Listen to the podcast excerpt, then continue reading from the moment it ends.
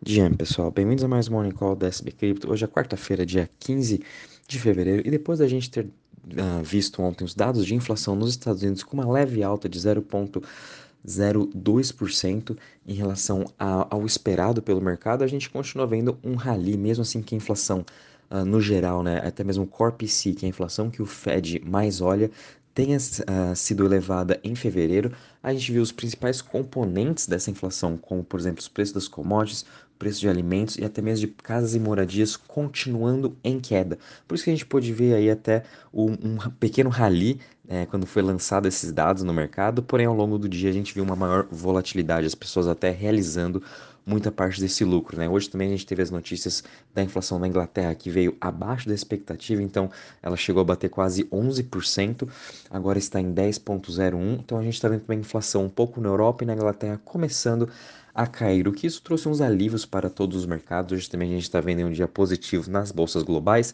e principalmente para a cripto também. No geral a gente está subindo 2,20%, Bitcoin está subindo 1,77% a 22.118, Ethereum subindo 2,91% a 1.546, PNB subindo 1,48% a 296 dólares, seguido de Ripple subindo 3,73% a 0,38 Cardano também subindo 6,84% a 0,38%.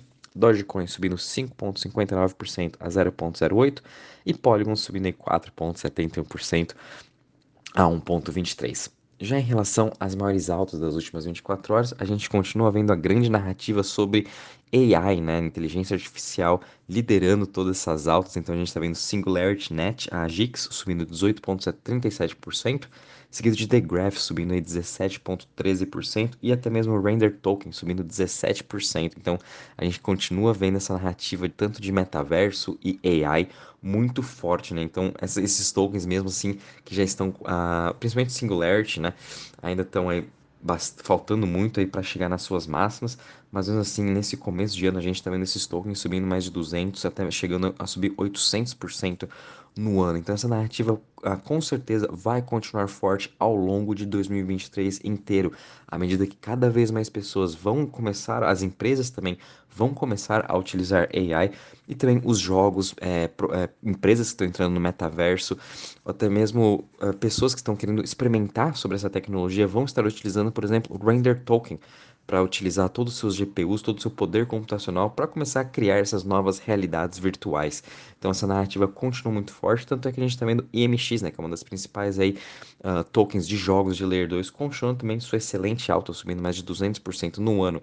Então fiquem atentos realmente com essa narrativa, porque mesmo assim a gente está vendo, né, subindo esses 10, 20, 30% a cada semana, mas mesmo assim a expectativa delas ainda é muito positiva. Já em relação às maiores quedas das últimas 24 horas, entre os, 100, uh, os top 100 tokens, a gente ainda está vendo alguns pequenos né, com uma leve queda hoje, Tom Token caindo 1,77%, Agabar caindo 1,25% e Frax caindo aí, uh, perdão, Frax não, Huobi caindo agora 0,56%. A gente ainda está vendo pelo menos 4 tokens entre os top 100 que estão em queda hoje, o restante estão em todos num dia positivo. Com isso, a gente também pôde ver uma melhora no Crypto Fear Index. Agora estamos em 53 pontos. O mercado ainda está tá até muito otimista com relação até mesmo vindo os dados da inflação. O mercado realmente não está nem aí com o que o Fed mais fala, que obviamente a gente sabe que eles já vão estar tá subindo juros mês que vem e possivelmente novamente lá em maio, na sua próxima reunião, né? Vai ser agora em março, depois uma outra em maio. Ambas reuniões já está previsto uma alta de 0,25% nos juros, mas mesmo assim o mercado já está apostando em realmente um pivô do Fed e já estão olhando já por segundo semestre, quando possivelmente já vamos ter alguns dados de deflação. Então por isso que a gente está vendo aí todo esse otimismo nas bolsas globais, até mesmo quando a gente compara o Fear and Greed Index dos mercados globais, né, das ações, a gente também está em um sentimento bem positivo no geral. A gente também está vendo os, os fundos de investimento voltando a alocar em ativos de risco, então eles estão começando a sair dessa sua posição que eles ficaram praticamente 2022 inteiro em cash, né, em caixa, agora estão voltando a alocar para ativos de risco. Quando a gente já vê aqui a parte de DeFi de Total Value Locked, a gente está com uma alta também de 2,34% a 77,3 31 bilhões, então também, obviamente, com toda essa alta que a gente está vendo dos preços dos tokens, mas o que normal ver também o parte de Total Value Locked subindo. O grande destaque ainda continua sendo o Lido Finance, e eu continuo falando que à medida que agora as pessoas não vão mais poder né, fazer staking, principalmente lá nos Estados Unidos, por conta aí da, da SEC, né, que entrou com um processo contra a Kraken, e também com o Unlock de Xangai, a gente vai começar a ver essa parte de descentralização de staking crescer cada vez mais. Então, Lido, Frax, Rocket Pool, até mesmo Aave, Maker, Curve, todos os outros protocolos de DeFi, esses grandes protocolos de DeFi OGs, né, que já estão aí, já suportaram outros bear markets, já se mostraram serem resilientes, vão ganhar cada vez mais estar ganhando market share, já que as pessoas confiam cada vez mais nesses protocolos. Então vai ser interessante acompanhar essa entrada agora também de novos usuários uh, dentro do mercado de DeFi à medida que cada vez mais pessoas, principalmente nos Estados Unidos, né, não podem aí estar fazendo seus stakings.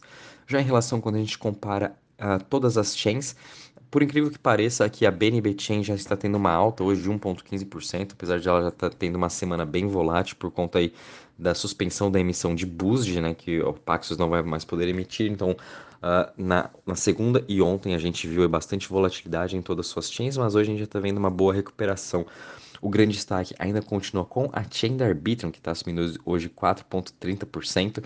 É a única chain nos últimos 7 dias que está aí com uma performance positiva ainda de 1,37%. E realmente, a gente tá, quando a gente compara né, todos os tokens aí do ecossistema da Arbitrum, a gente ainda continua vendo uma excelente alta em todos eles, né? E são muitos específicos para DeFi. E é o que eu já venho falando, Arbitrum vai continuar nesse hype até mesmo antes do lançamento, até durante o lançamento do seu token. Lembrando que as pessoas ainda estão utilizando muito esse protocolo da Arbitrum na esperança de eventualmente eles estarem recebendo também o seu airdrop quando o Arbitrum finalmente lançar o seu token. Vamos ainda continuar aguardando, por, por enquanto ainda não temos uh, nenhuma notícia. Mas realmente hoje está sendo um dia positivo para todas as chains, todo mundo aí voltando a fazer um pouco de seus stakings.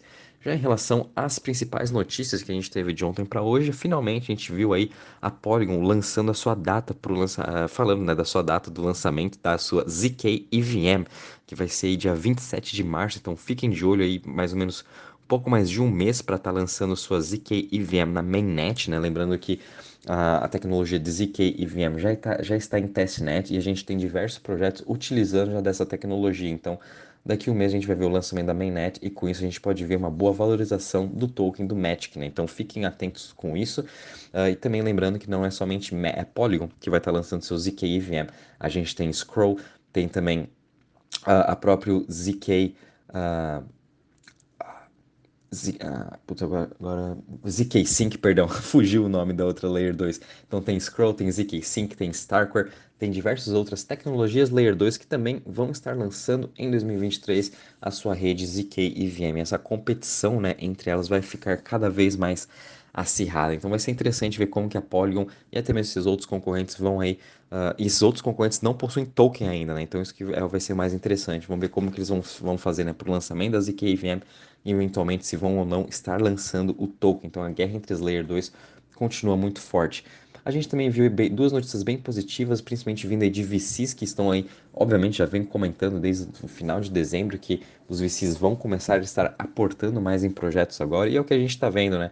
Primeiro a gente viu aí Uh, um ex uh, um ex-diretor da Jump Trading, né, que é uma das principais aí, market makers do mercado de cripto, ele acabou saindo, criando mais uma Layer 1 EVM chamada uh, Monad. Acabou de levantar 19 milhões de dólares, que ela vai ser uma Layer 1 EVM, né, específica para High Frequency Traders, então vai ser específico para essas pessoas aí que gostam de fazer negociações rápidas, que os market makers utilizam muito. Então vamos ver aí como que vai ser esse novo lançamento de outra Layer 1, né? Lembrando que a gente tem já a Aptos, Sui e Sei, que são essas novas Layer 1 de 2023. Vamos ter de novo aí a Nomad para ser lançada. Por enquanto não, não falaram nenhuma data de lançamento, mas com certeza em 2023 ela já deve estar sendo lançada. Então vamos ficar atentos porque essa briga também entre as Layer 1s vai continuar muito forte, né? Apesar de a gente já ter mais de 60, 70 Layer 1s no mercado, incrível ainda a gente tá vendo aí uh, novas sendo lançadas, apesar de eu já ter achado que a gente chegou numa consolidação muito forte no mercado.